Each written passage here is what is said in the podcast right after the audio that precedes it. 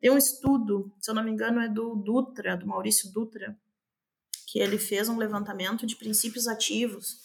Uh, se eu não me engano, um suíno é um, exposto a pelo menos, em média, sete princípios ativos de antibióticos durante sua vida e passa 73% da vida dele recebendo antibióticos aqui no Brasil. Isso é muito sério.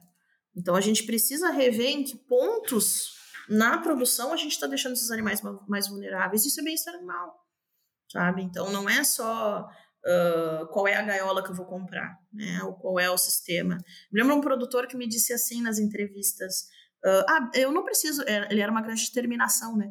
Eu não preciso de bem-estar animal, bem-estar é só para as porcas, né? Então ele, na cabeça dele era só isso. Teve um outro que disse que eu, também frases icônicas, né? Uh, esse tal de bem-estar, né? Como se fosse uma pessoa.